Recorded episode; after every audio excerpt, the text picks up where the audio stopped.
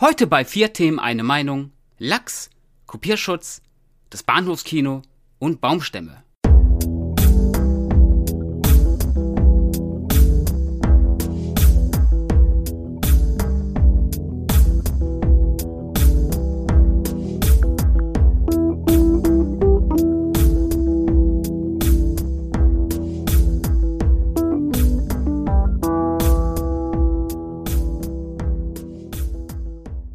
Man kennt diese Lebensmittel, die man seit Kindheitstagen gehasst und nicht mal gegessen hätte, wenn man kurz vor dem Verhungern stünde. Bei mir war es immer Lachs. Es muss auf einer Familienfeier gewesen sein, als ich im sehr jungen Alter unbedingt Reibekuchen mit Lachs essen wollte. Weil ich mochte Reibekuchen und Lachs klang verdammt edel, um es damit zu essen. Allen Warnungen meinen Eltern zu trotz bestellte ich also Reibekuchen mit Lachs, nahm ein Bissen und spuckte es direkt wieder aus. Seit diesem Augenblick hasste ich Lachs. Und erst viele, viele Jahre später, in meinen jugendlichen Zwanzigern, wollte ich es nochmal mit mir und dem Lachs ausprobieren. Und was soll ich sagen? Es schmeckte mir auf einmal. Man sieht also, der Geschmack ändert sich im Laufe der Jahre und Jahrzehnte. Nur Rosenkohl ist und bleibt immer ein Nahrungsmittel des Teufels.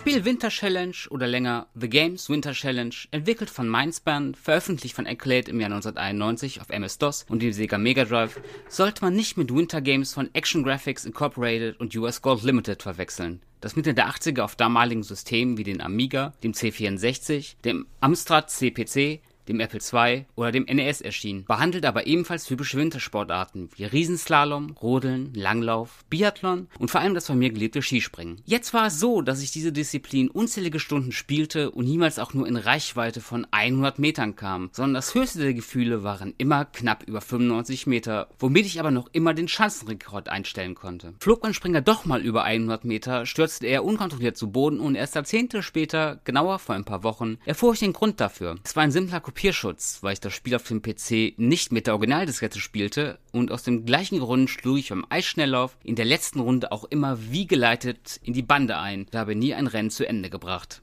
Ein simpler Kopierschutz.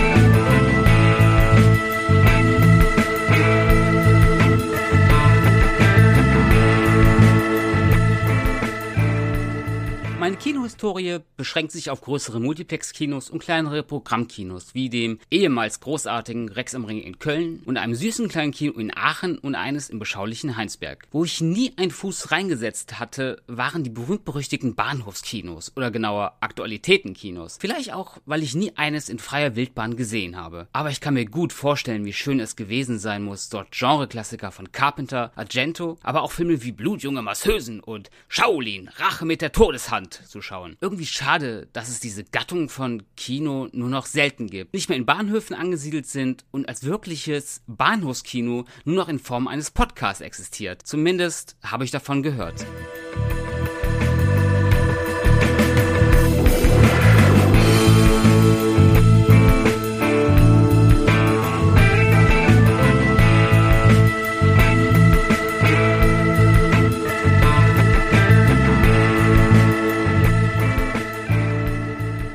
Nahrungsmittel und vor allem Süßigkeiten, die gibt es das ganze Jahr über. Schokolade, Nougat und Marzipan zum Beispiel. Bringt man diese Köstlichkeiten unter einem Hut, entsteht eine Leckerei, die es komischerweise nur im Winter und zu Weihnachten zu geben scheint. Den sogenannten Baumstamm. Eine wahre Köstlichkeit aus eben Nougat und Marzipan, umhüllt von Vollmilch oder noch besser Zartbitterschokolade. Und wegen dem Nougat eine Stufe besser als das Marzipanbrot. Es erschließt sich mir nicht, warum man es nicht das ganze Jahr über anbietet, wenn das Wetter eh gefühlt nie weiß, welche Jahreszeit wir haben. Man am Montag vor einer Hitzewand rennt und am Dienstag Schnee von der Straße schippen muss. Und das im März und April. Mich würde es nicht wundern, irgendwann im Juli einen Schneemann zu bauen.